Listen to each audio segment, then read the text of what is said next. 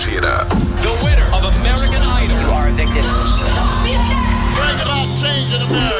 Observatório. Observatório. Economia, política, esporte, saúde, educação, cultura, tecnologia, ciência. A região, o Brasil e o mundo. Nós estamos observando tudo. Observatório. Observatório. Está entrando no ar pela 96 FM. Observatório. Observe, comente, participe, dê a sua opinião. Observatório. Observatório. Observatório. Observatório.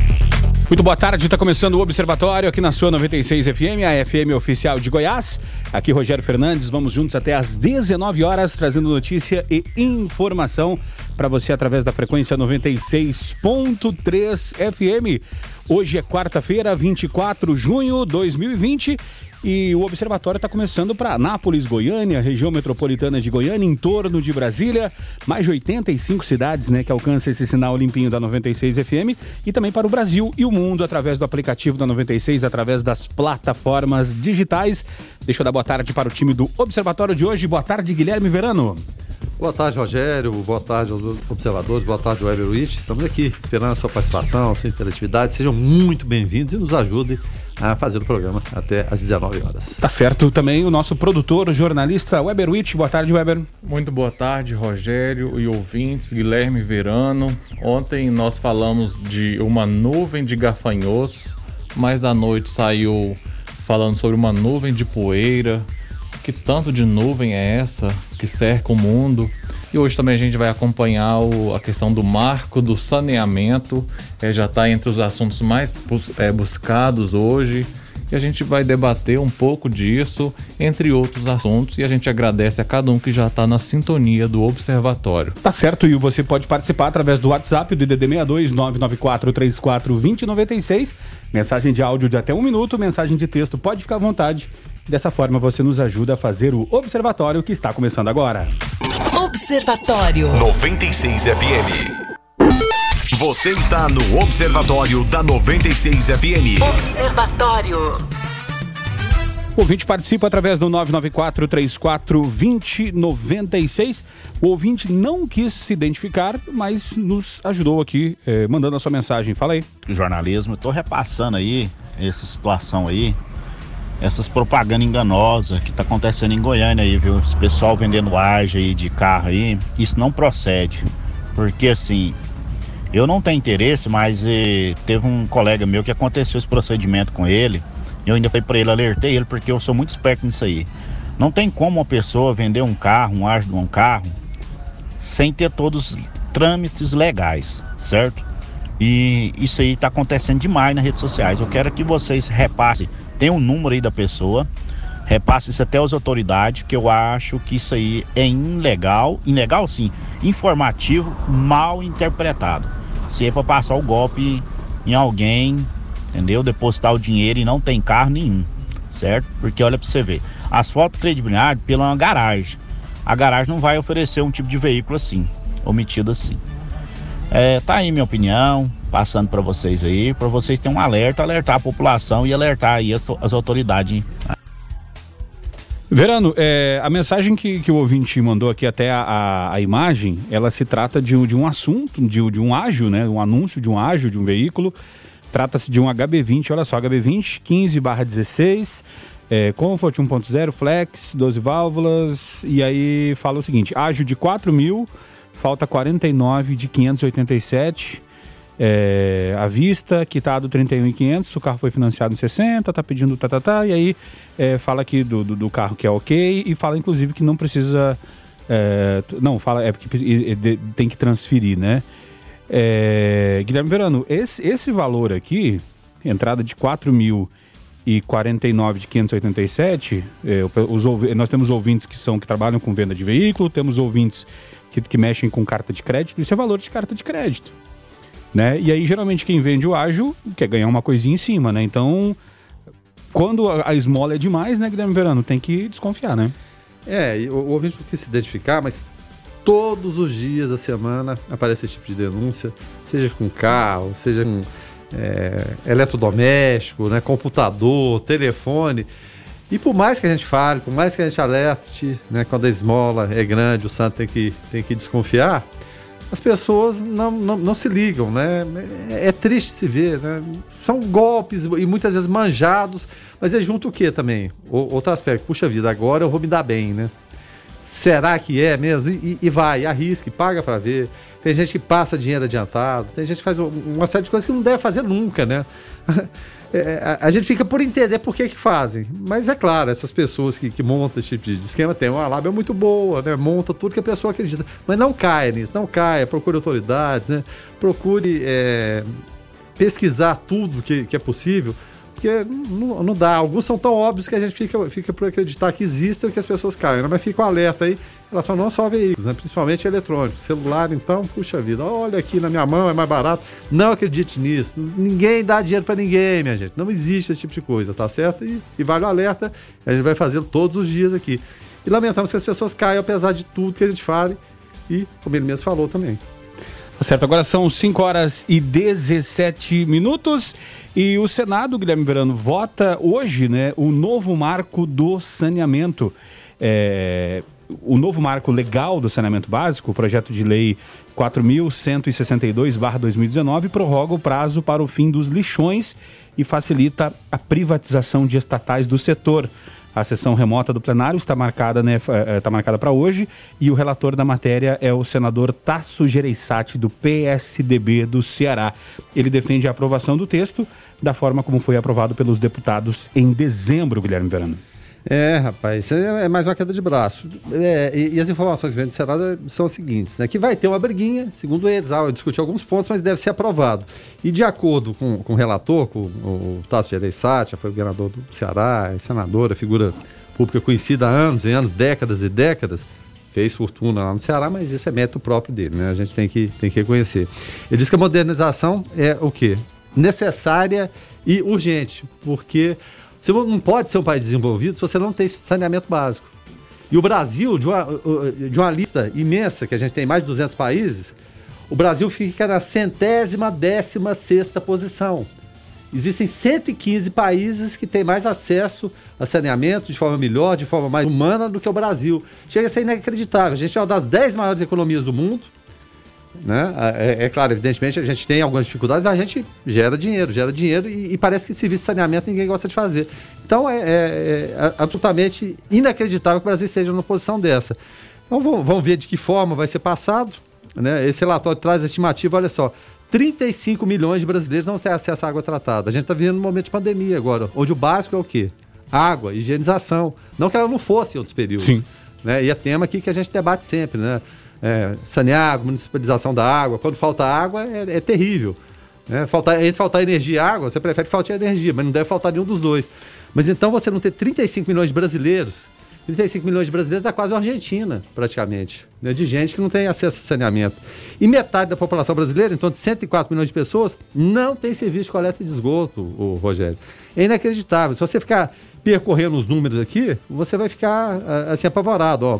A OMS estima que 15 mil pessoas morrem e 350 mil são internadas no Brasil todos os anos devido a doenças ligadas à precariedade de saneamento básico. Ontem eu falei que parece que o Brasil não se desgrudou ainda do século XX. Em alguns casos parece que a gente está no século XIX, né? nem no século XX, não. Então vai, vai, vai haver a discussão, vamos ver de que forma vai ser aprovado, porque estão discutindo ainda. A partir do momento que tem aprovação, a gente veja os pontos, o que foi positivo, o que não foi positivo, a gente traz aqui. Mas realmente a, a situação é, é, urgente e necessária. Agora vamos ver de que forma isso vai seguir adiante, porque tem muita gente contestando também que a água é um bem público, universal, de que forma isso vai ser feito. Inclusive no, no Twitter, Guilherme Verano, nos trend tops do Twitter, nesse momento, a, em quarto lugar, a hashtag água não é mercadoria. Uh, também em sexto lugar no, no, no, Twitter, nas hashtags saneamento é básico. E em oitavo lugar, não a privatização da água. Ou seja, o, o pessoal se, se é, manifestando de forma virtual através do Twitter. Uh, mais uma informação aqui uh, a respeito de, de, de, alguma participação, Weber? Participação do Kleber, Kleber Camilo, sobre esse assunto que a gente está falando agora. Vamos ouvir então aqui a participação do Kleber. Fala aí, Kleber. Boa tarde, amigos. Meu nome é Kleber aqui de Anápolis. Ouvindo sobre essa questão da privatização da água, será que vai ser legal igual para nós foi a privatização da CELG? Porque a energia, para mim, se eu comparar os talões e, e, onde eu não tenho eletrodoméstico a mais, triplicou. o serviço está pior. Então tudo quanto é pri- privatização que eu estou vendo aí, a coisa só está indo pro buraco, só aumenta o lucro deles. Então assim, é brincadeira, né? Agora privatiza a água, a gente vai pagar o pato, vai ficar mais caro esse tipo de coisa pro lucro do- dos empresários. Então assim, quem está acreditando nessa aí, já, já tá na hora de acordar. Um abraço a todos. Valeu, Kleber, obrigado pela participação. E, e- e o Eduardo fala: e quando tem saneamento é muito caro, né? E, e tem até uma conta, para falar em caro aqui, o, o relator, o senador Tasso Gereissati, já tem a conta na ponta do lápis. É, é- é assim, tem um, um espaçamento muito grande. A conta hoje, para universalizar a prestação de serviço de saneamento no Brasil até 2033, ou seja, nos próximos 13 anos, entre 500 e 700 bilhões de reais, dependendo da metodologia. Ou seja, é muito dinheiro. Agora ele fala, por outro lado, que os impactos no mercado de trabalho né, segundo o Gereissati, também são su- substanciais. Ele estima que a cada um bilhão investido sejam gera- gerados 60 mil postos de trabalho. Então é, é- é essa balança, o, Rogério, encontrar esse equilíbrio sempre. A gente fala muito momento de pan- pandemia, economia, saúde e principalmente ficar de olho. É claro, você tem, tem, tem que participar, você tem que opinar, você tem que dar ideias, como, como os nossos ouvintes estão falando né, através do WhatsApp. Né? Acho que isso é, é importante. A gente tem que questionar sempre, né? concordando ou discordando, mas tem que questionar sempre para chegar numa posição melhor. Porque, como eu disse aqui, a falta de saneamento básico nunca vai deixar o Brasil ser desenvolvido. Alguma coisa vai ter que acontecer. Se vai ser dessa forma, não sabemos ainda, mas tomara que alguma coisa aconteça e precise acontecer. Porque nos moldes que está, a gente vê também que a coisa parece que não caminhou. Né? Observe, comente, participe. Observatório. 5 horas e 31 minutos, esse é o Observatório aqui na sua 96 FM, a FM oficial de Goiás. O assunto agora é eleições 2020. O Senado aprova PEC que adia para novembro eleições municipais deste ano, né? O Senado aprovou ontem a proposta da- de emenda à Constituição que adia as eleições municipais deste ano em razão da pandemia do novo coronavírus. Agora, a PEC segue para a Câmara dos Deputados. A PEC aprovada pelo Senado adia o primeiro turno para 15 de novembro e o segundo turno para 29 de novembro. Para tratar do assunto, estamos recebendo Edson Tavares, presidente do Partido Renovador Trabalhista Brasileiro, PRTB, de Anápolis, e também pré-candidato a prefeito de Anápolis. Edson, boa tarde, seja bem-vindo aqui ao Observatório. Boa tarde, amigos. Boa, tarde, o Weber, o Rogério o Guilherme Verano. É um prazer mais uma vez estar com vocês aqui. Eu estava com saudade de vir aqui há bastante tempo que a gente não vem para bater um papo aqui até próximo das 7 horas aí. Estamos aí para discutir os assuntos pertinentes da política e da economia. Tá certo. E, Edson, para poder começar, embora a justificativa para o adiamento das eleições sejam questões sanitárias, a discussão também envolve cálculos políticos, né? Manter o pleito em 4 de outubro beneficia quem está no cargo e prejudica quem precisa fazer campanha, como o senhor? Olha, veja bem, é, é uma necessidade de emergência e de calamidade que nós temos que, temos que respeitar ela, né? Eu acho que só é, ela acaba prejudicando quem está no está no, no- no mandato porque o tempo ele fica, fica mais tempo desgastando e tem- ex- existe uma tendência lá dentro de começar a campanha no mesmo no mesmo período que iria começar em agosto, né? Isso aí você vai ver que vai estender mais. Eu acho que é, aí eu, eu- eu discordo, porque aí você vai ter mais tempo para fazer campanha e tendo mais tempo, vai ter mais gastos também. Então é, é uma coisa ligada à outra. Então eu acredito que no momento deste pandemia, no momento de recursos poucos, e nós do partido, do nosso partido, nós não temos, nós abrimos mão do fundo, do fundo, partidário. eleitoral e do fundo de campanha. Então o partido não tem recurso para isso e não tem tempo de televisão. Apesar que a gente, a gente não considera isso também de extrema importância. Até porque os debates vão acontecer e as redes sociais, o YouTube da vida, todas as redes, Instagram, Zap, vai funcionar a todo vapor, como funcionou na, na, na- na eleição passada. Bom, é, a gente sabe, a gente tem um presidente Jair Bolsonaro que basicamente ele fez a, a- a campanha dessa forma. Isso aí diminui custos também, por um lado. Muito, muito. Diminui muito.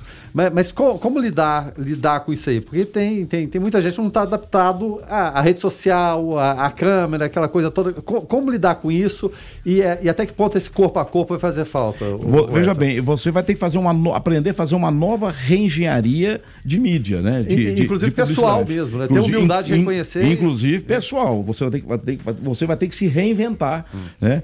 E não, não tenha dúvida que você pode contratar uma equipe pequena e ter pessoas que contribuem e a gente está num quesito importante. Como você não tem recurso, não vai usar recurso público, nós acreditamos muito na vaquinha eletrônica, que pode ser uma, uma, uma boa saída, e muito pelo o voluntariado. Porque quando você fala de militante, o militante ele quer ser remunerado. Seja ele contratado ou seja ele acertado para você depois dar um cargo para ele. Então nós não entendemos assim, nós não, nós não, não, somos a favor de militante. Militante é uma, é, uma, é uma, uma seara diferente, é um custo muito alto. Às vezes você é obrigado a depois herdar pessoas que não têm a qualificação, que não têm a capacidade para exercer desde um cargo simples até uma diretoria, uma superintendência ou uma gerência. Então, e a gente quer trabalhar com as possibilidades de de pessoas com a base de currículo, meritroca, meritocracia. Você não, não vamos trazer pessoas militantes no toma lá do Dakar. Nós não queremos fazer isso. Nós vamos, vamos trabalhar numa linha, estamos construindo com outros partidos, estamos conversando isso, estamos afinando a linha. É a linha conservadora? Não vou nem falar para você que é a linha da direita, mas a linha conservadora, hum. Deus, pátria, família, contra a ideologia de gênero, contra é, é, o aborto. Então nós vamos trabalhar nesse conjunto e vamos começar a conversar para tentar formatar um, um plano de governo diferenciado do, do que já aconteceu, mexendo, olhando na infraestrutura, na saúde, na educação e trazendo novas ideias. Você tem que trazer, porque muita, muita coisa que você vai tentar fazer, se você pegar um um cidadão especialista em política, ele vai fazer um plano para você de governo, aquele trem só para registrar e mandar para o Tribunal Regional Eleitoral. Nós não pensamos assim. Tem que ser diferente. execuível também. Né? Execuível, execuível. Por isso vamos precisar de dados. E aí, quando quem, quem ganhar a eleição vai, vai passar por um momento difícil, porque a regra de transição vai ser muito curta. Porque você tem que conhecer dados. E os dados. É, o Tribunal Regional Eleitoral e o TSE deveria já entender que agora tudo que nós solicitássemos fosse, fosse entregue para fazer, para a gente para fazer parte do nosso planejamento estratégico. E, e, às vezes assim não acontece. Às vezes você vai fazer uma solicitação, você vai ter que usar a lei da informação. E a lei da informação tem prazo para entregar. E às vezes nem chega a tempo. Então vai, vai ficar carente de você assumir uma prefeitura e você. Eu, uma coisa eu tenho certeza, vai assumir com dívida. Qualquer um que vier aí vai ter que ter uma, uma capacidade é, financeira, de gestão financeira, de gestão administrativa, de visão de fazer gestão, vai assumir uma dívida, uma dívida grande. Então, já tem que preparar, saber, para depois falar assim: não, eu, eu, eu tô, tá assim, tá difícil, mas eu herdei. Herança maldita? Não, é, não vem com esse papo, não. Então, e eu gosto de, desse, desse desafio de assumir dívida, chegar, pegar lá no zero, como eu peguei o Porto Seco, lá embaixo, quando tinha uma situação difícil, não tinha viabilidade econômica, aí você foi criando as ideias, foi buscando, virou no que virou. Agora, Edson, a gente vê muito desgaste da classe política. Tem muita gente que não muito. quer nem ouvir falar de, de, política pelo que a gente vê no dia a dia. As, é situações estão aí.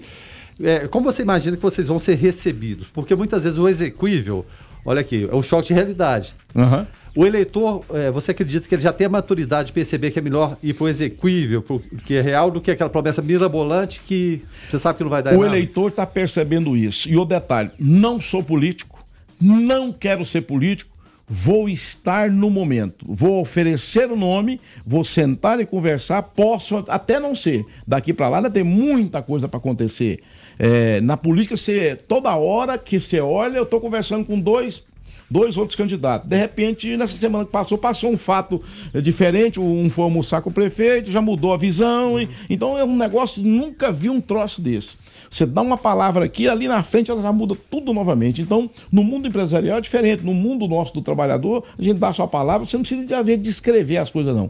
E aí muda. Mas na política, você não tem como escrever, fazer um, uma carta de intenção. É o que eu quero fazer, fazer uma carta de intenção com determinadas outras pessoas. E eu estou me aliando pessoas que não é político.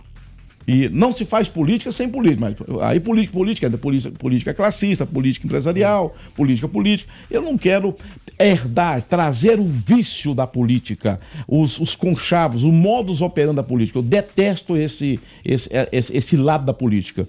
Então eu quero estar, contribuir, se vamos ver se dá para caminhar até o final para que o meu nome seja um nome levado à sociedade civil, mas pode muito bem não ir. Vou ficar muito grato também, vou, vou fazer o meu trabalho, continuar contribuindo com a minha cidade. Então a gente precisa entender isso. Você pode ser o, o, o candidato a prefeito, você pode ser o vice, você pode não ser nada. Então depende muito, depende das conversas que vai chegar. Porque se chegar a conversa atravessada para mim, chegar a coisa esdrúxula para mim, não conta comigo na política, eu não entro de jeito nenhum.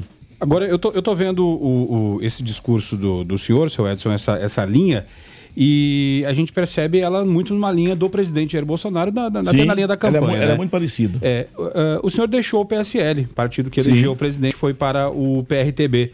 É, o senhor também foi chamado de traidor com essa mudança? Não.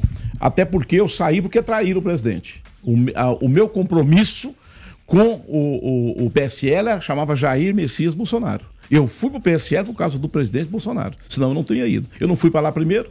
Eu fui depois que o Bolsonaro tava, já estava no partido. Então eu fui com o compromisso de ajudar o Bolsonaro, é, com, com uma proposta diferente. Então, quando é, andou e o delegado houve o rompimento, com todo respeito, com todo o delegado tem todo um carinho comigo, comigo eu tenho com ele, eu, eu viabilizei, eu arrumei o partido para ele, arrumei na Receita Federal, arrumei no TRE, aceitei o desafio de arrumar o partido. É, conseguimos dar uma votação muito expressiva a ele, que eu acho que até na próxima eleição acho que não vai ter mais essa votação que ele teve aqui em Anápolis. É, e nós votamos 81% no segundo turno aqui, é, é na segunda, é na, é, no segundo turno. Então, e quando houve aquele problema, eu ainda continuei no partido e falei: eu vou ficar no PSL desde que eu seja bolsonariano, da linha bolsonariana. Aí um dia o delegado me chama lá em, lá em, em Goiânia, mais, mais, mais dois amigos disso, fez uma conversa, falou, olha, lamentavelmente agora o partido está na outra linha, depois do rompimento, a nossa linha, de, nós devemos caminhar com, já, já vamos caminhar com o ministro Mouro, a, a tendência do PSL é tentar levar o Moro para lá. Tudo bem, respeito o Moro, mas mediante esse fato, o senhor já está com a minha, com a minha missão. Eu peguei duas missões. A primeira para consertar o partido, a segunda eleição, terminou, eu sempre entregava o cargo. O senhor tem três meses que está com a minha carta de renúncia, por gentileza, o senhor aceita ela, que eu não vou ficar no partido. Eu, eu sou da linha bolsonariana, eu vou andar com o presidente Bolsonaro e aí acabei indo para o partido do general Mourão, que é muito fiel ao presidente, então eu sou linha bolsonariana, vou continuar bolsonaro. Mesmo eu não sendo candidato, eu sou bolsonariano. Em relação ao presidente Jair Bolsonaro, é claro, saiu do PCL, teve to, toda aquela, aquela discussão com o Bivar, né? Quem, quem teria o comando do partido veio do, do, nacional e acabou no, no local, no regional. Sim, acabou. É, mas, e, e, os constantes desgastes que a gente está vendo no dia a dia, envolvendo família Bolsonaro, Flávio, o presidente, o, o, os filhos, Olavo de Carvalho. É, são várias crises que a gente vê por dia. Uhum. Que influência isso vai ter na, na eleição? O presidente Jair Bolsonaro, certa feita, mas a política sempre muda, ele disse que não iria apoiar ninguém, ia, ia tentar se é, isentar do processo político. Já, tive, já teve esse, esse, tipo de conversa? Em algum momento ele pode, por exemplo, declarar apoio para o Edson aqui, declarar apoio para um outro, ou ele vai ficar. E, a, a nesse, primeiro momento, nesse primeiro momento, ele vai ficar avaliando, ele vai ficar neutro. Hum. É, quem vai envolver na campanha vai ser o, o vice-presidente, é, é, o, general, o, general, Mourão, hum. porque nós estamos no partido General Mourão. Então, é, ele que vai envolver. Agora. Veja bem, os desgastes lá atrás, o presidente Bolsonaro disse: se o Flávio envolveu em problema, que ele resolva que é problema dele. Mas, mas o senhor acredita, assim, do, do, fundo do coração, que um pai vai fazer isso? Pro, pro Olha, eu, o Bolsonaro é militar. Ele é um, ele é um, é um sargentão, não. ele é um capitão de exército, paraquedista, e ele é duro. No papai é a coisa mais difícil é ficar neutro de, de certos assuntos. Não, né? e a gente até entende. É, a gente falei. entende, entende é. posicionamento. Eu sou pai, você é pai, hum. então a gente entende isso. Mas é, ele não pode envolver num, num, problema. Agora, quando você pega a grande mídia, tá dando uma atenção especial ao Flávio, porque é Bolsonaro. É quando você pega Pisciane, pega toda aquela corja de safado, de vagabundo que, aquele, que aquela, que aquela Assembleia Legislativa do Rio teve, que teve as rachadinhas deles lá. Então, o Flávio tem que se virar. Agora, nós, voluntário, não temos nenhuma, nenhuma paixão pro político que, que pisa na bola. A vantagem do voluntário é essa. O, o, militante não, ele é dependente. Nós, voluntários, não. Eu tô na política voluntário. Eu tô lá, a, a, o, o, o, lanche é meu, a camisa é minha, o combustível é meu, eu banquei do meu bolso. Eu, outras pessoas. Então, o voluntário vai porque quer. A hora que eu achar que não dá, simplesmente, ah, muito obrigado, tchau, tô indo embora para casa, vou, vou, cuidar da minha vida. Hum. Então a gente entende assim. Agora, tem os extremistas na direita, assim como tem na esquerda. Uma vez eu fiz um debate aqui, aqui na rádio, com uma pessoa altamente extremista da esquerda. E eu sou contra o extremismo, O tanto de são, direita são, e são de faces esquerda. da mesma moeda? Face da mesma moeda. Eles, inclusive, os extremismos, é, como essa Sarah Winter, que essa mulher é ultra, ultra direita. Olavo de Carvalho, pra mim, é ultra, ultra direita. É um cara que, pra mim, não tem, eu não tenho nenhum, nenhuma afinação com ele, nem quero ter. Porque é um cara da boca suja daquele, que fala o que ele fala. Tem coisa que se aproveita, mas tem coisa que se joga na lata do lixo. Mas por que, que ele tem tanta influência com, com- com os filhos do presidente Bolsonaro? Não, não, não é que tem, é porque ele é um cara que foi o primeiro é que se ponderou. Muitas coisas do Olavo de Carvalho eh, são coisas aproveitáveis, outras não. Quem diz que tudo na política é aproveitável? Tem coisa na política que é lixo. Então o lixo você não aproveita nada. Pega os bons exemplos, pega as boas ideias, se aproveita. O que é de ruim você joga pro lado. Eu não gosto de extrema. O, o- o- existe um direitopata. Não é só esquerdopata, tem um direitopata também. Esses caras falam fechar Congresso Nacional. É, é, é, é fechar STF. Intervenção E- militar. intervenção militar. Ah, santa paciência, para com isso. Nós, não- o Brasil não está preparado para isso mais. E, e pode ficar tranquilo, população, que isso não vai partir do presidente Bolsonaro em hora nenhuma, vai partir dele. Agora, agora, vai, vai aqui uma dica. Vai, vai que o STF resolve dar um golpe institucional, interferir no outro no, no, no- na, no, no executivo e ele começa a fabricar algo e levar, fazer as arbitrariedades que o, que o ministro eh, Alexandre, que o Dias Toffoli e alguns começam a fazer isso. E o que, gente- que que a gente tem que fazer do lado de cá? A população dá o contragolpe. Os caras vai partir para cima de uma, de uma eleição legítima que ganhou com muito, com muito, com muita di- dificuldade. Aí o, o cidadão vem, por exemplo, vou começar a falar. Você vê que ontem já desconsideraram a, a, a- o, o- coisa é, é, é da fake news. Já ma- ma- mandou enterrar, porque eles estão vendo caçar a chapa do presidente e do Mourão. Ah, você tá brincando. Isso é um afronto ao, ao, ao, ao bom senso, que é atitudes anti- antidemocráticas. Aí você põe os caras de preto de um lado, arrebentando tudo, quebrando tudo, jogando no chão, e o outro vestido de verde e amarelo, com a criança, com o pai, com o velho. Não sei se são antidemocráticos, fascistas. Ué, quem é fascista né, nessa jogada toda? Então, é muita demagogia. O pessoal da esquerda precisa de aceitar como nós aceitamos a esquerda durante 30 anos. Nós aceitamos. Eu convivi com a esquerda. E você acha que eu não votei no Lula? Eu votei naquele momento que precisava votar. Senhor eu votou entendi. no- votou no Lula? Votei no Lula. Eu entendia que precisava de ter um, um- dar oportunidade para um, um trabalhador exercer o presidente da República. Agora ele veio e veio e traiu a gente, meteu a mão, roubou igual o rato de igreja. Aqueles ratão grandão. Você tá brincando com isso, rapaz? Agora não podemos aceitar isso. Agora, é, é, Edson, se o presidente, se porventura ele não, não se envolver na campanha, é, o senhor está no partido do vice-presidente. Se porventura ele falar, ó, eu não vou em Anápolis, mas eu vou enviar Flávio Bolsonaro para dar benção e botar a mão nas tuas costas, o senhor aceita? Não. O apoio de Flávio Bolsonaro? Não. Por quê? Por que não? Porque o Flávio, nesse momento, ele é uma pessoa que está que tá tendo, que se, tendo que se explicar. Espero que ele se explique, que ele tenha a mesma oportunidade que teve o, o, o Lula. O, o, o Molusco, o Lula teve 146 processos. Ninguém, às vezes a mídia condena e, e, e, e acusa um, um cidadão, como fizeram aquela vez com aquele, com aquele japonês lá em São Paulo. Escola- execraram, escola base, execraram. né? Escola base. É, execraram o cara, depois foi ver, não, não era nada. Então, sempre cita esse exemplo. aqui, e eu também cito. Acabaram então, com a vida dele. Acabou com a vida dele, nunca mais recuperou. Então, tem que deixar ele fazer a ampla defesa devido ao processo legal e deixar ele responder. Eu não, eu não, não precisaria. Que que eu vou precisar do apoio dele aqui? Não há necessidade. Sendo que o pai dele, que é porque poderia vir, não vem nesse primeiro momento, ele muito menos. O ouvinte participando aqui através do 994-34-2096, o Leandro Nunes fala o seguinte: Não me faz rir, senhor pré-candidato. Não tente defender o indefensável.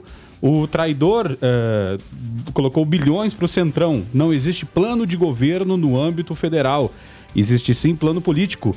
O senhor se queima e eh, se autodeclarando bolsonariano. É a participação do nosso ouvinte, não tem Leandro problema, Nunes. posso me queimar, ficar chamuscado, mas eu não mudo o meu ponto de vista. Não é por causa de uma, de uma análise de uma pessoa, que eu respeito a análise dele, que tem que respeitar a minha. Como não tem plano de governo? Você está brincando aí. Eu posso citar aqui inúmeras, inúmeras eh, projetos que estão em andamento no Brasil, que está que tá, que tá acontecendo nesse momento, principalmente agora, quando você não vê falar de uma, de uma rapinagem, você não vê falar de um, de um desvio de recursos. dentro da, da Petrobras, dentro de vários órgãos é, do governo. Então, o, o país estava caminhando para crescer 3 e ponto alguma coisa. E o ano que vem cresceria quase 5%. Houve a pandemia, um usar a pandemia, todo mundo sabe que essa pandemia está sendo usada também politicamente. Ela tem um, um, um, um case político nela. Nós vamos ter que enfrentar, conviver com ela de maneira. Eu não defendo nem o horizontal nem o vertical, eu defendo o transversal que permite aquele que tem que ficar em casa, que pode ficar em casa, aquele que pode trabalhar, tomando todas as prerrogativas, todos, todos, todos os devidos cuidados de higiene, tudo que todo mundo já conhece, não precisa nós re- responder aqui. Então a gente vai ter que enfrentar e trabalhar. O momento que nós teríamos que estar parando era agora. Nós paramos muito cedo, muito prematuramente. Se nós estivéssemos começando a parar agora, talvez não teria o problema que nós tivemos de 150 empresas em Anápolis ter, ter fechado suas portas. Em relação ao Centrão, que até o ouvinte falou. E Vamos falar que sobre isso. É, parece que o Brasil tem que ser- ter sempre essa coali- coalizão com, com o Centrão e desde sempre. né? Aham. A gente vai, vai lembrar Sarney, Collor, Fernando Henrique, até para aprovar é, reeleição, segundo Sim. mandato, Lula da, da mesma forma. E, Enfim, é é tão necessário esse centrão, não, não seria de repente melhor, e a gente sempre cita que o presidente Jair Bolsonaro, é claro, no início de mandato, ele veio com muitos votos. Aham. Você tem aquele período de lua de mel, não teria sido melhor ele tentar, naquele momento, é claro, e, e as pessoas têm que entender também que a, a- a política democracia nos Estados Unidos também é da mesma forma, você É, tem no mundo inteiro é assim. É, mas só que parece que agora. Tem as vai- coalizões. Isso, mas parece que agora ele vai, vai com a condição pior, o- o Edson. Parece que ele vai com o Pires na mão, indo com o Pires na mão para uma negociação, é muito pior. Ele não Vou- poderia ter feito isso antes. Vou te explicar, vou te explicar. Olha só, lamentavelmente, lamentavelmente, nós, o Brasil ainda precisa de, às vezes, navegar com esse centrão, que é a pior tragédia que tem para um país, você ter que usar esses carniceiros da política, profissionais da política. Mas culpado disso é quem? Nós, o povo, que reelegemos novamente o povo do centrão. Por que, que nós não elegemos assim? Ó, lá, o pessoal que é a oposição, que é da esquerda, e o pessoal da direita. Larga esse centrão pra lá. O centrão é viúva porcina, foi sem nunca ter sido, mas eles estão lá nas tetas precisando. E eles sabem fazer o jogo político. Aí você, quem é que elegeu os, os, os- os ministros do STF? Foi o- essa turma do centrão e da esquerda que elegeu. E aí você fica com uma, uma ingovernabilidade. O, o Bolsonaro começou, tá- começou certo e está fazendo certo. Agora, o, o Bolsonaro abriu agora para o Carlos Marum.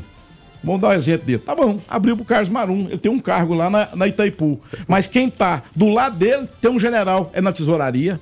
Tem um coronel, tem um major. Todos eles que estão lá têm um homem da confiança. O cara pode. Põe o cara, põe esse cara como primeiro aí. Põe ele como secretário, Estão põe ele sendo como coisa. Ele- lógico, a BIM, o pessoal vai vigiar esse povo. Ou você tá achando que nós vamos entregar a chave do corpo pra um cara desse? Um cara que ele botou lá no. entrou lá no, no FNDE com 51 bilhões de, de coisa. Isso não vai ter um. Não vai ter um sistema de inteligência lá acompanhando o cara. Ah, não, porque eu não tô, ele tá precisando do cargo, porque ele perdeu a eleição. Então tá bom, dá um emprego pra ele aí. O Beabá foi falado pra ele. A cartilha foi lida pra ele, ele assinou o termo, muito bem assinado, e tá do lado dele um cara de, de- das Forças Armadas ou um cara da alta da confiança do Bolsonaro. Pronto, aí você tem que fazer, vai fazer o quê? Então, esse povo é que, lamentavelmente, Roberto Jefferson, Valdemar é, da esse Costa povo, Neto. é, é, esses caras continuam, pra mim, continua a coisa, continua sendo, é o bandido arrependido. Uma curiosidade aqui. Então, nós vamos ter que vigiar eles, fazer o quê? Senão, não consegue passar as matérias. O Bolsonaro tá com um mundaréu de matéria parada lá da, da agenda liberal do Paulo Guedes, que não anda. Você vê, cadê aquelas do Moro que eles dilapidaram, dessecaram ela, rachou ela no meio? Então não anda, tem certas coisas. Então, às vezes você tem que obrigação de contar, porque a população não trocou esse povo. O erro foi esse, voltou ainda. Você volta Jado Barbalho, volta Renan Calheiros. Então esse povo voltou. Mas, mas botar eles lá não é o tomar lá da cá? Não, você bota ele lá, quem bota, quem errou foi a população. A população erra quando ela vota. Não, eu digo, dá o cargo, dá o cargo pra, pra esse Mas cidadão. por quê? Porque esse cara é um cara articulado que conhece tudo e, e manipula os, os novatos que chegam. Para você mudar esse conceito educacional na- no Congresso Nacional vai levar ainda décadas ainda. ô, ô, então Edson. os que chegou agora, de repente os caras já, já, já chegou, não, aqui vai ter agora a emenda impositiva. Aí já criou uma imposição, são chama emenda impositiva. tragados por isso. Tragado por isso. O cara tem que ser muito forte para não ser engolido pelo sistema. Não, e, e até nesse sentido a curiosidade. Que, que- É por isso que eu tenho algeriza de política. Porque às vezes você, às vezes você é obrigado a, a- a- a andar aqui do lado, pegado na mão de um cara que você não queria pegar na mão dele. De repente, e, é claro, se eu tenho essa linha de direita conservadora, é, seria mais fácil e, e até mais confiável negociar com a esquerda do que negociar com o Centrão?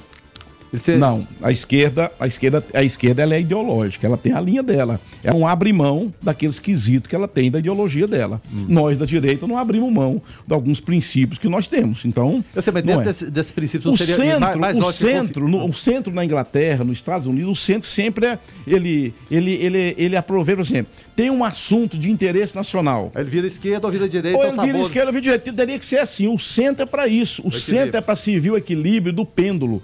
Porque não o extremismo, mas a- a- o centro-direita e o centro-esquerda é muito importante numa democracia. Nós precisamos desse pessoal, mas não fazendo negócio. O problema nosso é que foi o negócio que foi feito. Veio lá desde a Constituição de 88.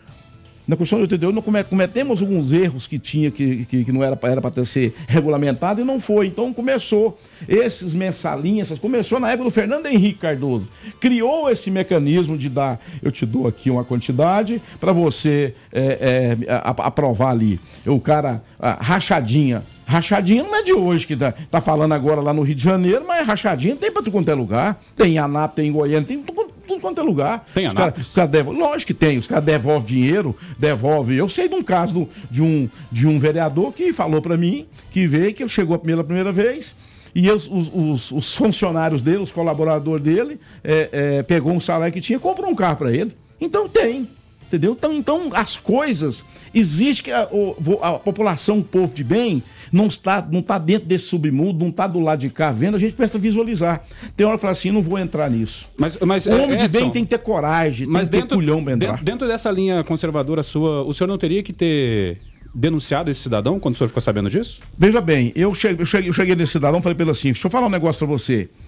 Você tem que desfazer isso de urgência e isso é problema teu. Essa liberdade é tua. Você, você não pode fazer. Você cometeu um crime. Você sabe que cometeu um crime. Não, eu não entendo assim, não. Então, outro, conversei com outros. Falei, não, eu não. Eu, um falou assim, eu acho que sim, o outro eu acho que não. Então não é problema meu, é problema de, da autoridade investigar é, é, o- quem é o cidadão para ele. E na época eu falei quem era ele. Eu falei assim, ó, você recebeu é, é, de, um, de um funcionário seu, ele devolveu o dinheiro para você para comprar um carro. Edson, e como empresário, é, você já foi. É, é, alguém já chegou com propostas indecentes? Político já chegou com propostas indecentes pra você? Não, a, a política é o seguinte: o que, que os caras faz? É, os caras, quando te procuram, às vezes, eles procuram você para. É, assim, olha, se você precisar, precisar, eu posso te ajudar. Eu ajudar, mas sem, sem, sem, sem contraproposta. Nunca, não, eu, eu- eu, eu tenho um cargo para indicar, eu tenho uma pessoa para te falar, eu tenho um currículo dessa pessoa aqui. Então, é por isso que é difícil na política. É, se você receber, eu acho que foi muito bom é, aquelas restrições da, da campanha em relação ao percentual, porque senão as campanhas seriam milionárias de determinados grupos.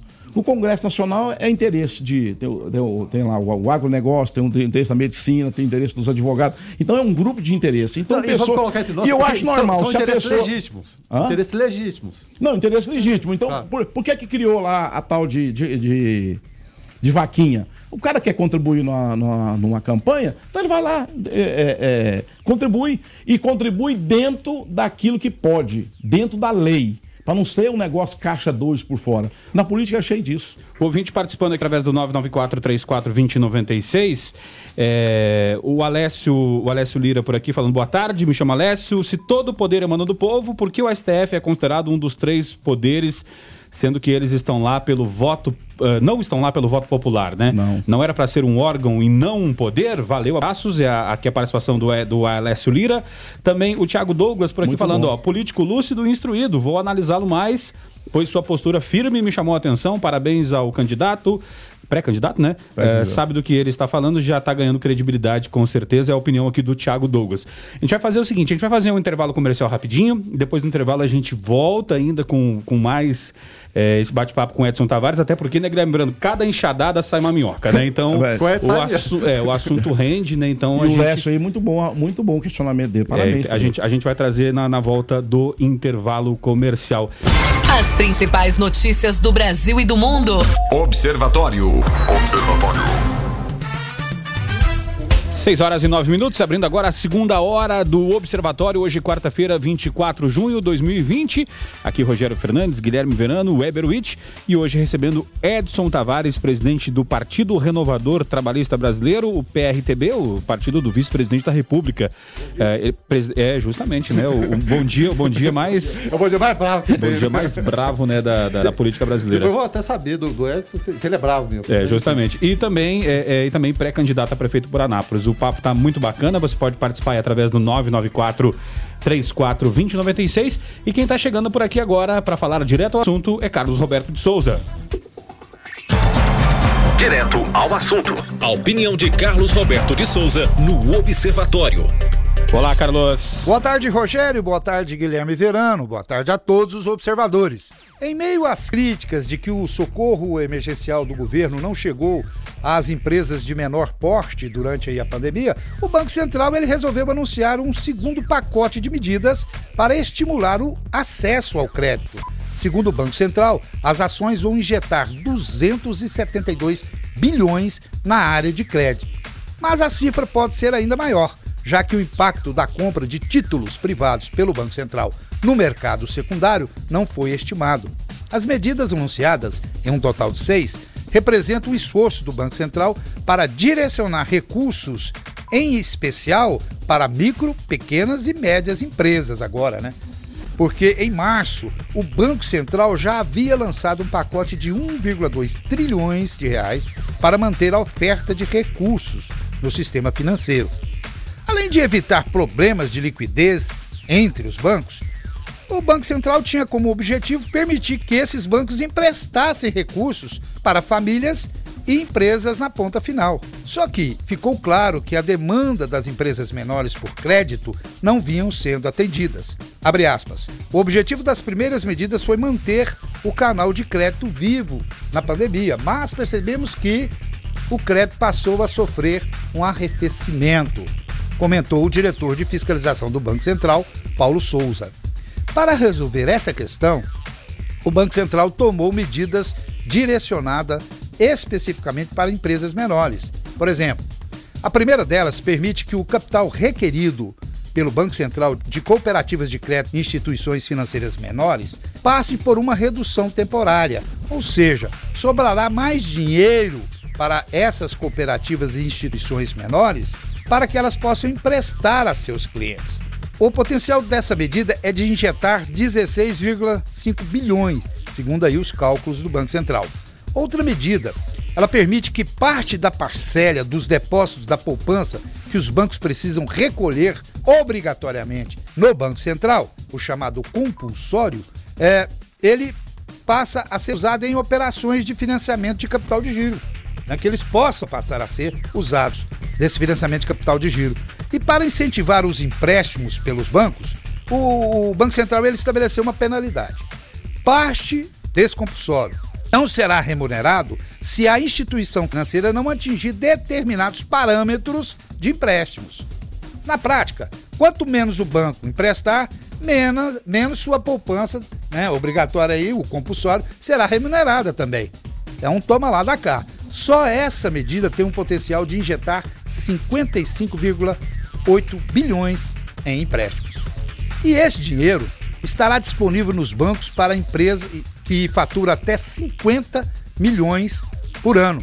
Portanto, vai atender a um número expressivo de empresas. E melhor, vai manter no mercado um número expressivo de empresas e, como consequência, de mantendo os empregos. É isso que é importante.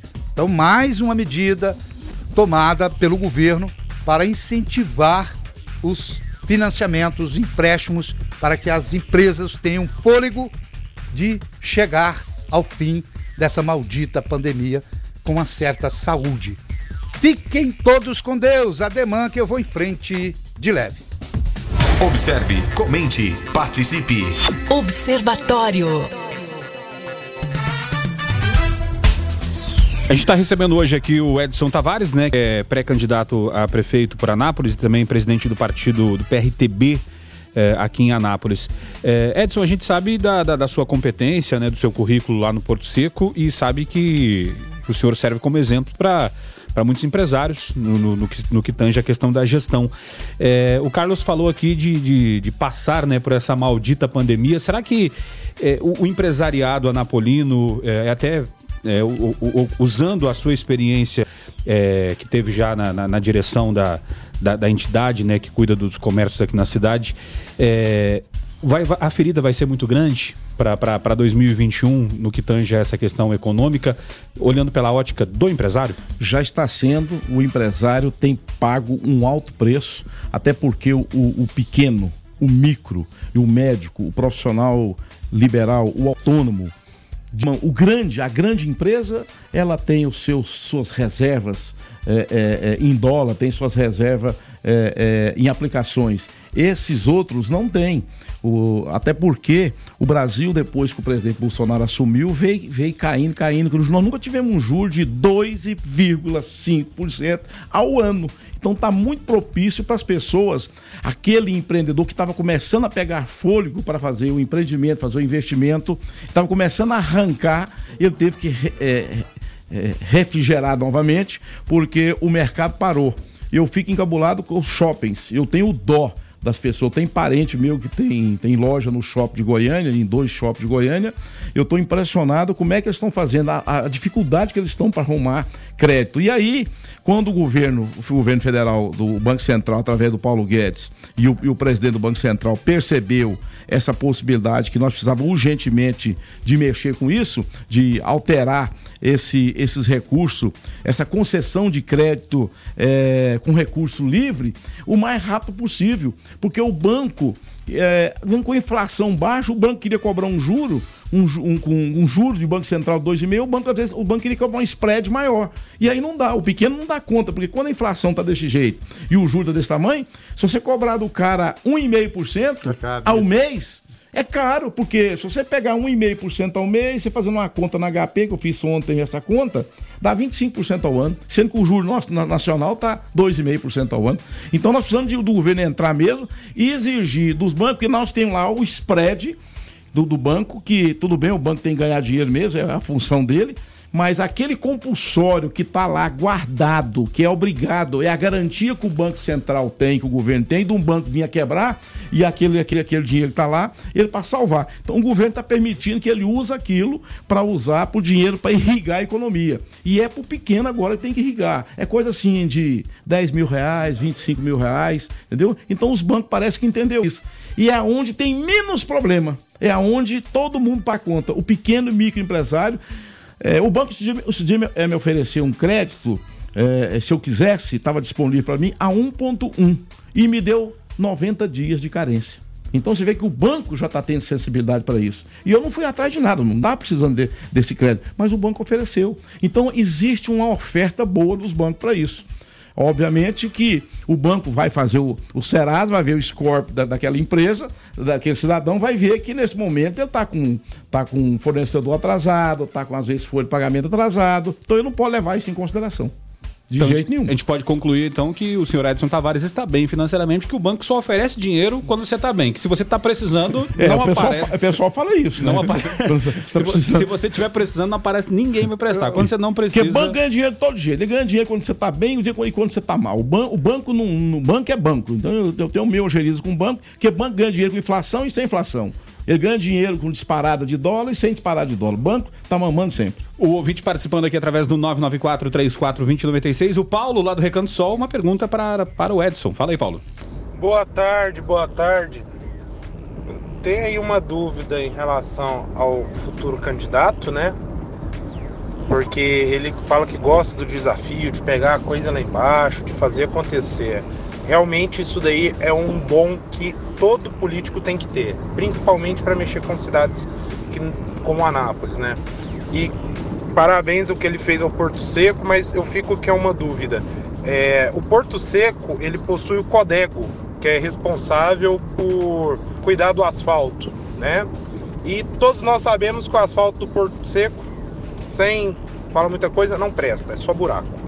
É isso que a gente pode esperar do asfalto da cidade. É, e se essa administração dele é boa, por que, que ele não tirou a Codego do Porto Seco ou fez alguma outra coisa para melhorar o asfalto, né? A malha viária de lá. Valeu! Tchau, tchau. Valeu, Paulo. Obrigado pela participação. Edson. Obrigado, Paulo. Você está perdidinho igual segue em tiroteio. O Porto Seco não é da Codego, Codego não é do Porto Seco. O Porto Seco está no DAIA. A Codego é apenas a empresa que faz a gestão do DAIA. o asfalto ruim tem nada a ver com o Porto Seco o asfalto ruim, o, a, BR nem é, nem é da Codega, a BR é da, da Agência Goiana de, de, de a Getop, a antiga Getop, nem sei que número é, de infraestrutura. E, e, as vias, as vias paralelas, essa sim, o, e, a, e a Codego está recapeando, está arrumando, tapando, tapando buraco. Agora, Porto Seco tem nada a ver com buraco de DAI, não tem nada, nada, nada, nada a ver. Então você está equivocado com a sua colocação. O Carivaldo, por aqui participando, também fazendo uma pergunta para o Edson. Fala aí, Carivaldo. Boa tarde, amigo do Observatório. Guilherme Verano, Rogério e o convidado Edson Tavares, Carivaldo Castro.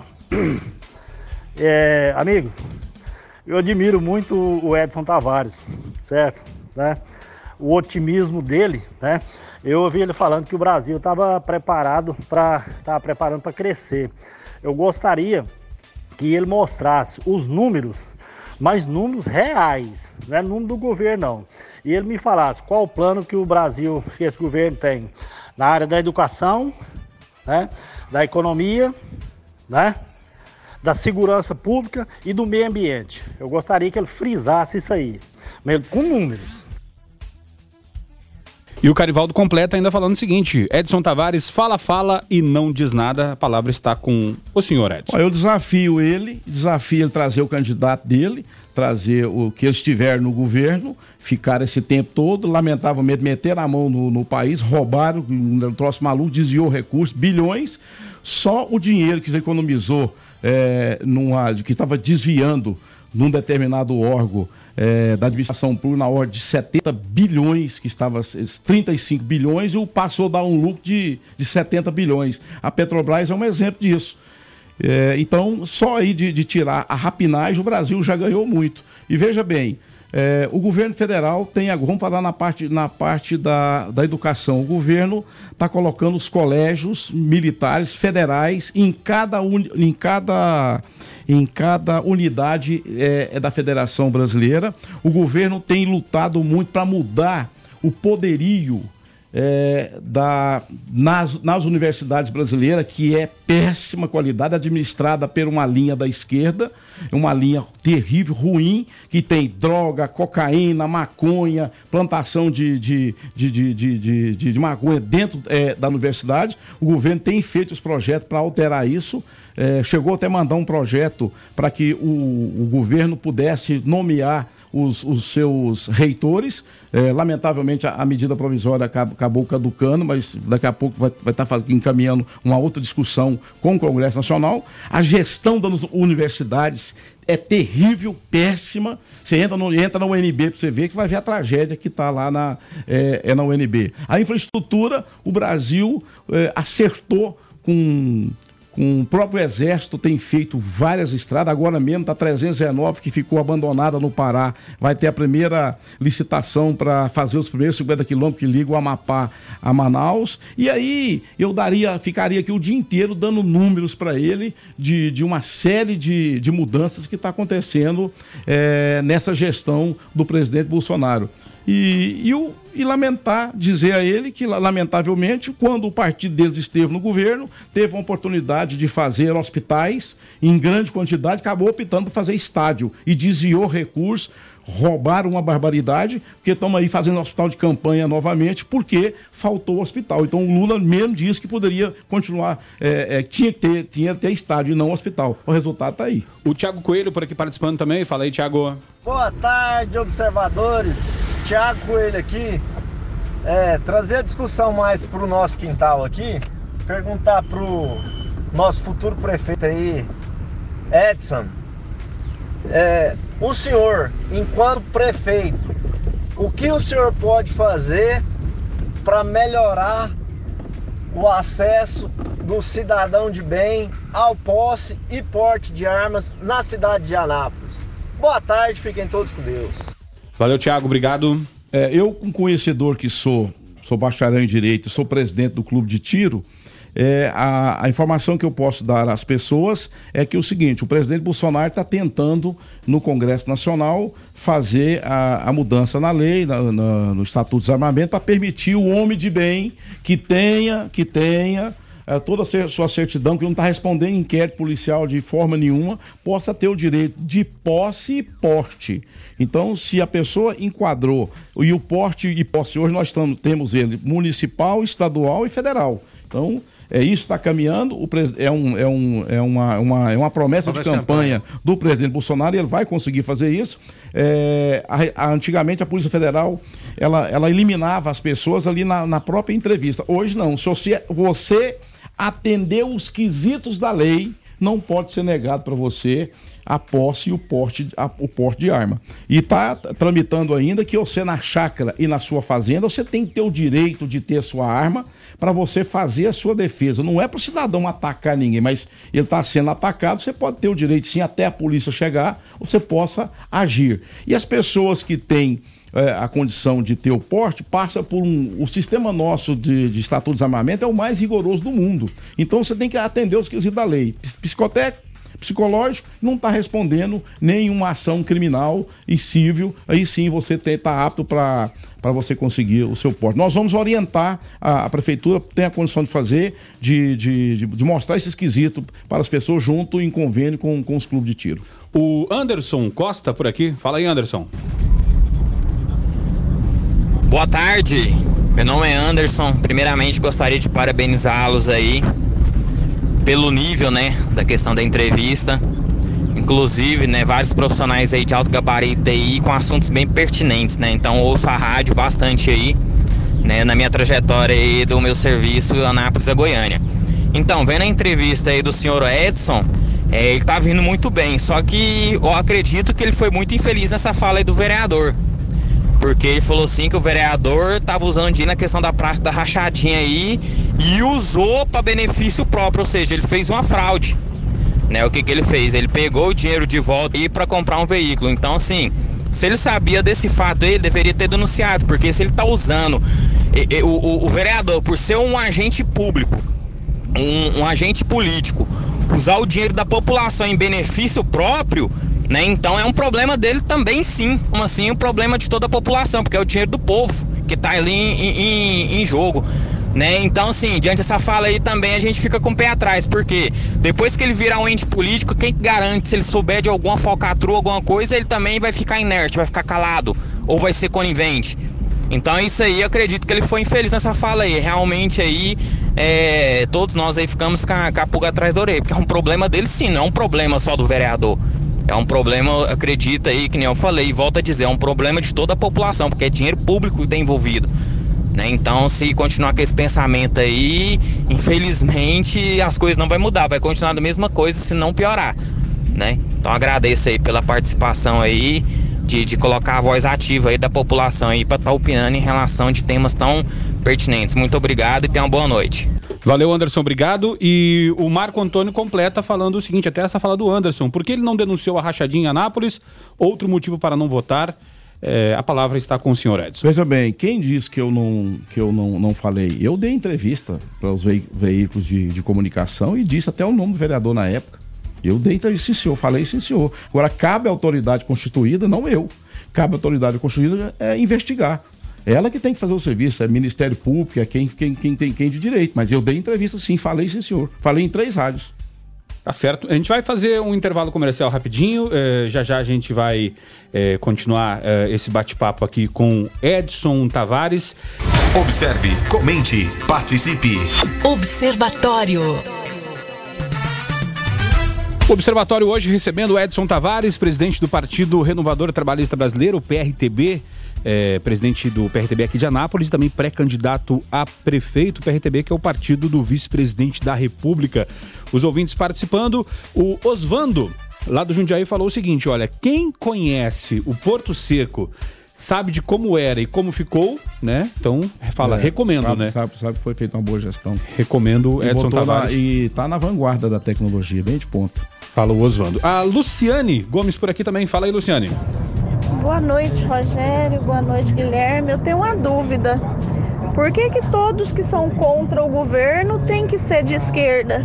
Será que não existe na cabeça deles é, discurso ou debate inteligente fora dessa disputa? Será que tudo é ou é o Bolsonaro ou é a esquerda? Talvez assim, colocar o, pré-candidato colocar sem enfatizar isso. Será que a pessoa não pode ter as suas ideias sem ter um partido ou uma ideologia? Obrigado, Luciane. Não tem jeito, porque o par- é, você não chega na política sem o partido. E todo partido tem uma ideologia, né?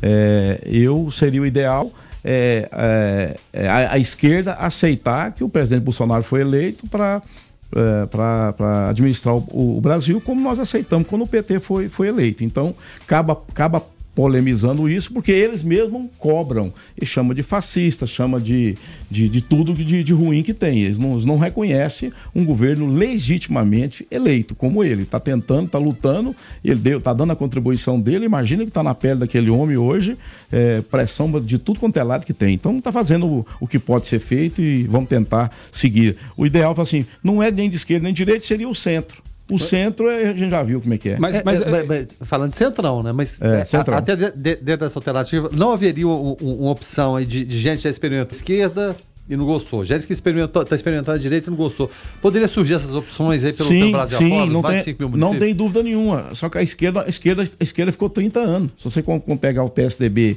pegar os governos lá atrás. O senhor está pegando Fernando Henrique para cá, então. É, vamos pegar Fernando como Henrique. centro- centro-esquerda. É, centro-esquerda. Então, agora está na hora de experimentar a direita.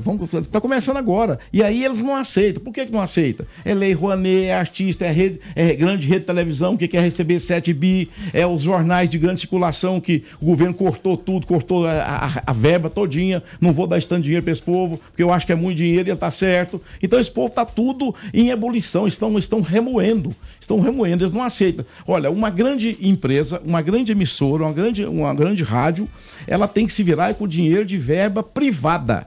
Ela vai, mostra a sua criatividade, faz sua merchandising. Agora, por que, que o setor público tem que botar dinheiro em rede de televisão, em jornal? Eu não concordo com isso, não. Pegar o dinheiro nosso e bancar pro cara falar bem dele, pro cara falar assim, comprar a sua opinião, que quer comprar opinião. Mas você só pode querer comprar. Ou então, a- a- o jornalismo, ele tem que ser livre para ele falar o que quiser, o que pensar. Ele tem, ele tem a ideia dele. E o que os caras da esquerda sempre quis foi manipular essas pessoas para envolver essas pessoas usando verba pública. Eu sou contra de dar dinheiro, verba pública, para grande deveria rede. acabar a verba pública, então, de, de, de propaga- Não, propaganda. não, não. Exato. Peraí, a institucional não. Ah, por exemplo, você precisa. Vamos, vamos, vamos- voltar para o município de Anápolis. Eu preciso de campanha do CMTT, eu preciso de campanha da dengue, eu preciso. As campanhas institucionais têm que acontecer. O que não pode acontecer é, É o o, cala- o cidadão. cala- o cala-boquinha, O cala né? a boca. Se você levou esse cara para dar entrevista aí, não leva mais não. Faz isso não amanhã, você não leva esse cara aí não, porque senão eu não vou, não vou liberar o recurso seu da, da rádio semana que vem, vou, vou atrasar ele. Ah, pelo amor de Deus. Então, o radialista e o jornalista tem que ter liberdade. E se nós chegar um dia no governo, essa liberdade vai ser ampla e total. Agora, deixa eu, deixa eu fazer uma pergunta, eh, Edson. Vamos lá, eh, tu, tu falou de esquerda, até a Luciane trouxe essa participação aqui. Eh, tem o pessoal da, da- né, rotulado como esquerda. Tem o pessoal que bate no peito agora nessa onda bolsonarista dizer eu sou de direita. Eh, vendo, uh, usando esse, esse exemplo, o pessoal dos partidos do Centrão vão ter coragem de bater no peito e dizer eu sou Centrão nessa eleição? Não, eles vão falar que é centro-direita. Agora eles vão falar que é centro-direita. Aqueles que for acertar, vai dizer que é centro-direita. Como esse foi centro-esquerda há muito tempo. E que é dentro da lógica, ah, no Mundial é assim mesmo. É, tá de- é- é- é é desse jeito mesmo. Agora, cabe à população na próxima eleição saber fazer essa leitura. Agora, Edson, a gente não tem partido demais, são mais de 30 partidos. A gente tem tanta ideologia para. Nossa, meu Deus do céu. É, o terrível. Eu acho que o Brasil não merecia esse 35 partidos. Tem na lista mais de 70 Não para entrar. né? Inclusive o, o do presidente Bolsonaro. Que, que o, o Aliança que, que, que quer vir mais um. Eu acho que deveria ser só cinco. O Claudemir do Jardim Europa por aqui. Fala aí, Claudemir. Só lembrando aí o, convidado de vocês, que na época em que o PT fez esse tanto de estádio que ele está falando, em vez de fazer hospital, é, ele também concordou com a Copa do Mundo no Brasil, que disse que ia trazer uma renda, né? Que ia trazer o povo lá de fora para cá para gastar aqui. Então não tinha como fazer realmente hospital, não tinha que fazer estádio, não joga futebol em hospital, não. Falou? É o Claudemir de Jardim Europa. Valeu, Claudemir, obrigado pela participação. Eh, também o, o Adilson do Centro aqui participando, mas antes, deixa eu dar a Tá. palavra aqui pro Edson. Ué, eu, eu- é o seguinte, ué, eles, eles- eles optaram em fazer estádio, ué, e a renda que achar que vinha aca- acabou não vindo, né? O dinheiro nosso que nós pagamos no estádio, um estádio que era para custar 500 milhões, custou 1 bilhão e 900, 1 bilhão e 600. Pegou uma nega rincha, foi um absurdo. Pra, tudo bem, podia fazer os estádios, não tinha, não tinha problema não. Fazer, a, a- além da Copa do Mundo, a, a- a Olimpíada. Mas para que desviar desse tanto? Roubou demais, aí. Eu não sou a favor de roubar nada, mas para fazer uma obra superfaturada, dinheiro nosso, que tá fazendo falta agora? Ah, credo, cruz. O Adilson do Centro por aqui também. Fala aí, Adilson. Parabéns pela entrevista, Edson Tavares, meu candidato a prefeito de Anápolis, Adilson do Centro. Valeu, Adilson, obrigado. O Thiago Roger por aqui também. Fala aí, Thiago. Boa tarde, observadores. Eu queria fazer uma ressalva aqui com, relações, com relação às acusações que esse senhor Hélio fez aí. Que eu escutei aqui pelo menos duas acusações graves, que é do vereador daqui de Anápolis, que pratica lá a tal da rachadinha, né? Sim, porque se ele receber um carro de volta, configura rachadinha. E a outra é a plantação de maconha dentro das universidades aí. São dois crimes graves que ele relatou ter conhecimento. E qual tipo de conservadorismo é esse que ele não aplica uma denúncia ou aponta os nomes? Não sei, boa tarde. Tiago Roger do Residencial Palmeiras. O Emanuel Antônio também por aqui eh, trazendo a sua participação. Fala aí, Emanuel. Boa noite, observadores. Aqui quem fala é Emanuel Oliveira e eu gostaria de entender como que alguém chega numa rádio de tanta importância como a 96 e tem coragem de mentir descaradamente como esse senhor está fazendo aí, falando sobre as universidades públicas do, do Brasil. Falar que as universidades é, plantam maconha, é, que tem maconha, cocaína nas universidades, é de uma estupidez gritante, gritante, de quem não conhece o meio acadêmico.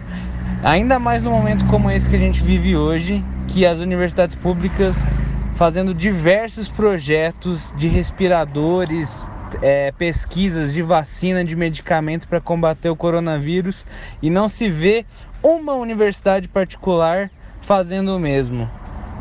E aí vem um senhor desse e me diz que as universidades públicas são péssimas, são má administradas por uma linha de esquerda. É, é o que a direita, a extrema-direita no país faz. É, fica de bravata falando mal do- dos adversários sem fundamento nenhum, enquanto o nosso país está à deriva totalmente mal, admi- mal administrado por alguém sem capacidade e a gente vê as pessoas reproduzindo esse discurso assim sem conhecimento nenhum. Valeu, Emanuel. E ele completa ainda falando o seguinte: ó, eh, drogas existem em todo lugar, eh, é pura bravata tratar como se as universidades públicas incentivassem isso. A balbúrdia, entre aspas, das universidades que desenvolvem pesquisas e desenvolvimento nesse país. Obrigado, Emanuel, pela participação. A palavra com o senhor Edson. Não é todas as universidades que. que eh, eu, tô falando da matéria que eu vi, apresentada, voltou recentemente, eh, inclusive o ministro até tocou nesse assunto esses dias. eh, as autoridades falam sobre isso. A UNB de Brasília, meu filho, é só sei lá na UNB, você vai ver que, que, que gestão é aquela lá, ué. Vai lá, entra no banheiro lá da, da UNB, entra lá, no, entra lá no, no setor acadêmico da UNB. Você vai ver lá o, o som tocando e o povo, e o cheirão de maconha correndo solto. Ah, para com isso, vamos larga a demagogia. Agora, tem, tem, tem universidades bem, bem gestadas, mas tem, tem muita universidade que é mal administrada. Na parte de administração é terrível. Não vem com esse papo, não. É só, só pesquisar. Entra agora aí, universidade que, o- que plantou maconha. Você vai ver lá, vai ver onde é que vai aparecer. Para com isso. 994 3420 96. O ouvinte participando, o Thiago Douglas por aqui também, fala aí, Tinha Thiago. fotografia, um pezão bem grande lá, um bichão, um grandão, verdão. Ó, para com isso. Fala aí, Thiago. Boa noite, galera 96. Boa noite, Guilherme Verão. Boa noite, Rogério. Boa noite, Edson Tavares aí. Queria agradecer vocês aí pelo debate. Tá top hoje. Nunca vi um debate tão lúcido, nenhum candidato tão lúcido, que sabe do que tá falando, que a maioria só conversa pra toca, entendeu? É, Queria parabenizar o Edson Gar eh, Tavares aí, de verdade mesmo. Foi esclarecedor, muita coisa que ele falou. Vejo que ele está bem preparado, que ele sabe o que está falando de verdade. Queria saber as propostas dele para Anápolis, né? Se ele for é, eleito, o que ele pretende fazer, quais são as principais propostas dele. A falar firme, falar bonito, o cara fala, fala bem mesmo. Eu, é, eu vi que ele sabe o que ele está falando. E é é um dos políticos mais lúcidos que eu vi nos últimos tempos e tá de parabéns. Então, quais são suas propostas aí para nós aí, para nós saber direitinho o que, que o senhor pretende. E obrigado aí pela, pela oportunidade de participar, pessoal. Valeu! Valeu, Thiago, obrigado pela, pela participação. E o Thiago, eh, além do, Thiago, o Flávio, do Itatiaia, pergunta o seguinte: o Itatiaia, eh, Edson, é um bairro que vem sofrendo muito, eh, reiteradamente. Nós temos aqui participações eh, por conta da questão da água. E o Flávio falou o seguinte: o que, vai ser, o que vai ser feito com a crise da água em nossa cidade? Todo ano falta água. Tem algum projeto para melhorar isso aí? Presta atenção, nós estamos numa pré-campanha e você não pode falar, você não pode pedir voto e você não pode falar dos projetos por enquanto. Você não pode falar, entendeu? Não, não- eu vou ficar devendo para ele, mas a solução tem sim, senhor.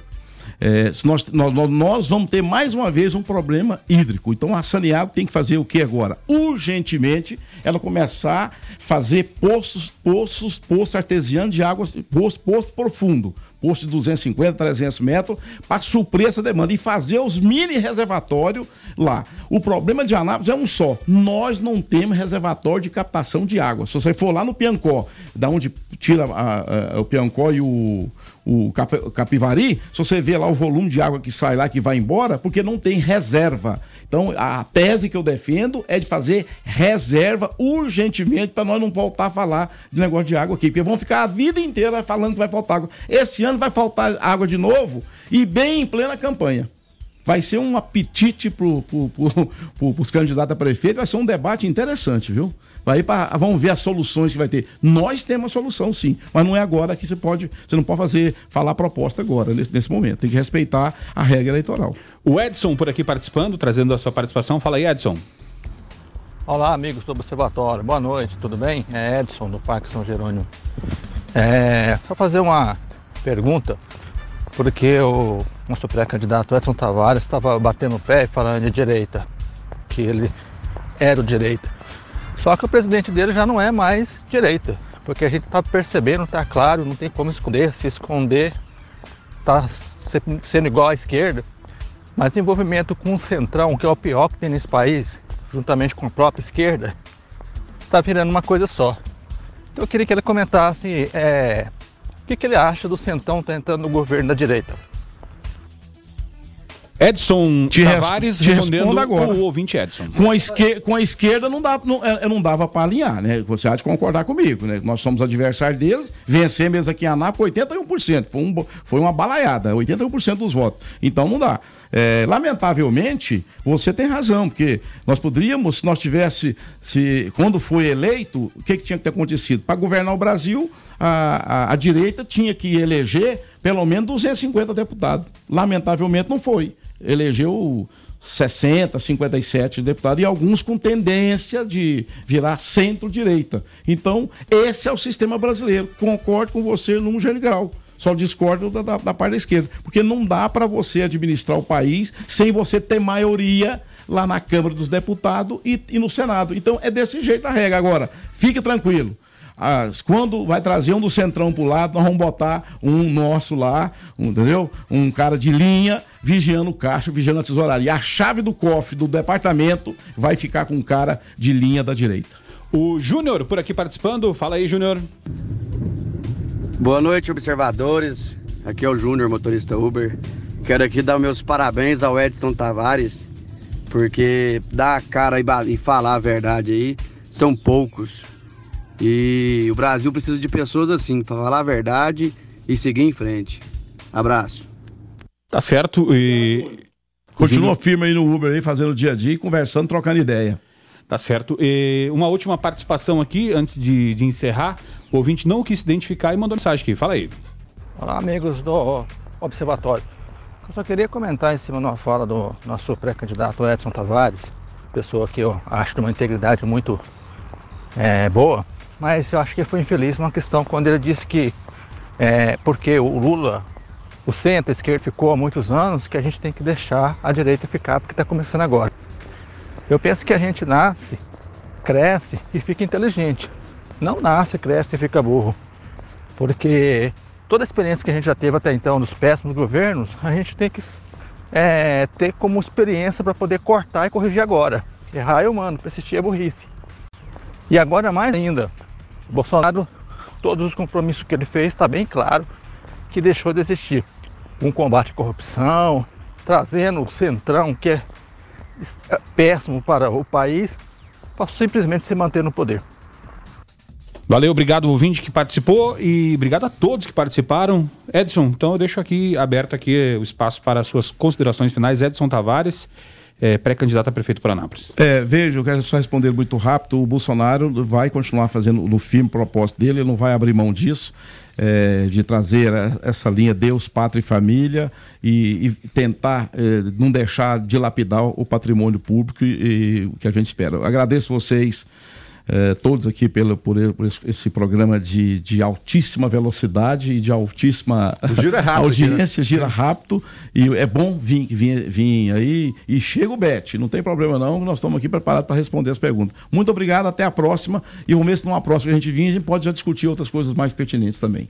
Tá certo. Então, obrigado Edson Tavares, presidente do PRB, né? Partido PRTB, né? Partido Renovador Trabalhista Brasileiro, presidente aqui de Anápolis e também pré-candidato. Valeu, Edson. Até uma próxima, tá? São 6 horas e 54 minutos. Uh, você, deixa eu agradecer aqui, né, eh, o ouvinte pela participação, que hoje foi bacana mesmo. A gente tenta uh, abrir, ser bem, bem, bem equilibrado, né, com relações às participações. Eu espero que, que você, ouvinte, tenha gostado deste observatório de hoje. Observe, comente, participe. Observatório.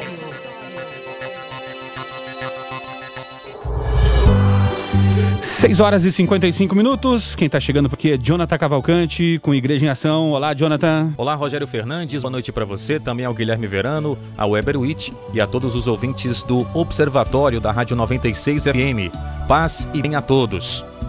Há exatos 15 anos, o Frei Marco Aurélio da Cruz, ministro provincial da Ordem dos Frades Menores, fazia a sua ordenação presbiterial em 24 de junho de 2005. E hoje rezamos em ação de graças pelo aniversário sacerdotal do Frei Marco Aurélio da Cruz, que nasceu no dia 20 de outubro de 1972, natural de Catalão, noviciado em 3 de janeiro de 1997 e a primeira profissão um ano depois, em 3 de janeiro de 1998. Fez a sua profissão perpétua em 7 de fevereiro de 2004 e, como eu disse, em 24 de junho de 2005, fez a sua ordenação presbiteral. Sabemos que São Francisco de Assis e muitos outros santos e santas seguiram os passos de amor e bondade ensinados por Deus. E nós, da Fundação Frei João Batista Vogel, com as emissoras Rádio 96, Rádio São Francisco e Rádio Cultura de Catalão, agradecemos ao Frei Marco Aurélio da Cruz por ser essa liderança muito importante para todos nós. E ainda há tempo no Igreja em Ação de hoje a nossa saudação, nosso reconhecimento, nosso agradecimento também ao bispo diocesano Dom João Vilk, bispo da Diocese de Anápolis, que hoje completa também 44 anos de sacerdócio. Então, a nossa saudação, o nosso reconhecimento e também as nossas orações, isso é muito importante, ao Frei Marco Aurélio da Cruz e também ao bispo diocesano Dom João Vilk, que hoje completam aniversário sacerdotal. Jonathan Cavalcante para o Igreja em Ação. Observe, comente, participe. Observatório. Senhores, não há tempo para mais nada. Uh, que programa bacana hoje, né? O, o, o, as ideias, os ouvintes mandando participação, respondendo uh, em tempo real, uh, questionando em tempo real. Legal. Sim, nem deu tempo para falar sobre outros assuntos, mas o que nós falamos já foi muita coisa e passou rápido, muito rápido. E a gente agradece a cada participação e a gente pede desculpas é, para quem a gente não conseguiu rodar, não conseguiu mencionar. E até amanhã. Tá certo, Guilherme. Então, até amanhã. Até amanhã. E como o Weber falou, né? Muito bom contar com a participação do ouvinte, né? De forma educada, colocando sua opinião. Isso é, isso é muito importante, gente. Isso é, isso é fundamental. Você ser um canal de interlocução do ouvinte com o político, daquele que quer ser político, ou das outras pessoas que passam por aqui. Essa é uma das missões fundamentais da Fundação Frei João Batista Vogel, né? Ser um canal de interlocução. Para isso que existimos, para isso que a gente está aqui. Tá certo, a gente vai encerrando então o observatório de hoje. O observatório tem a ficha técnica do jornalismo da 96 FM, né? Tem apresentação e trabalhos técnicos de Rogério Fernandes, os comentários de Guilherme Verano, a produção do jornalista Weber Witt, a coordenação artística de Francisco Alves Pereira, a gerência comercial Carlos Roberto Alves de Souza, a direção executiva de Vitor Almeida França Lopes, 96 FM, 45 anos, a FM oficial de Goiás.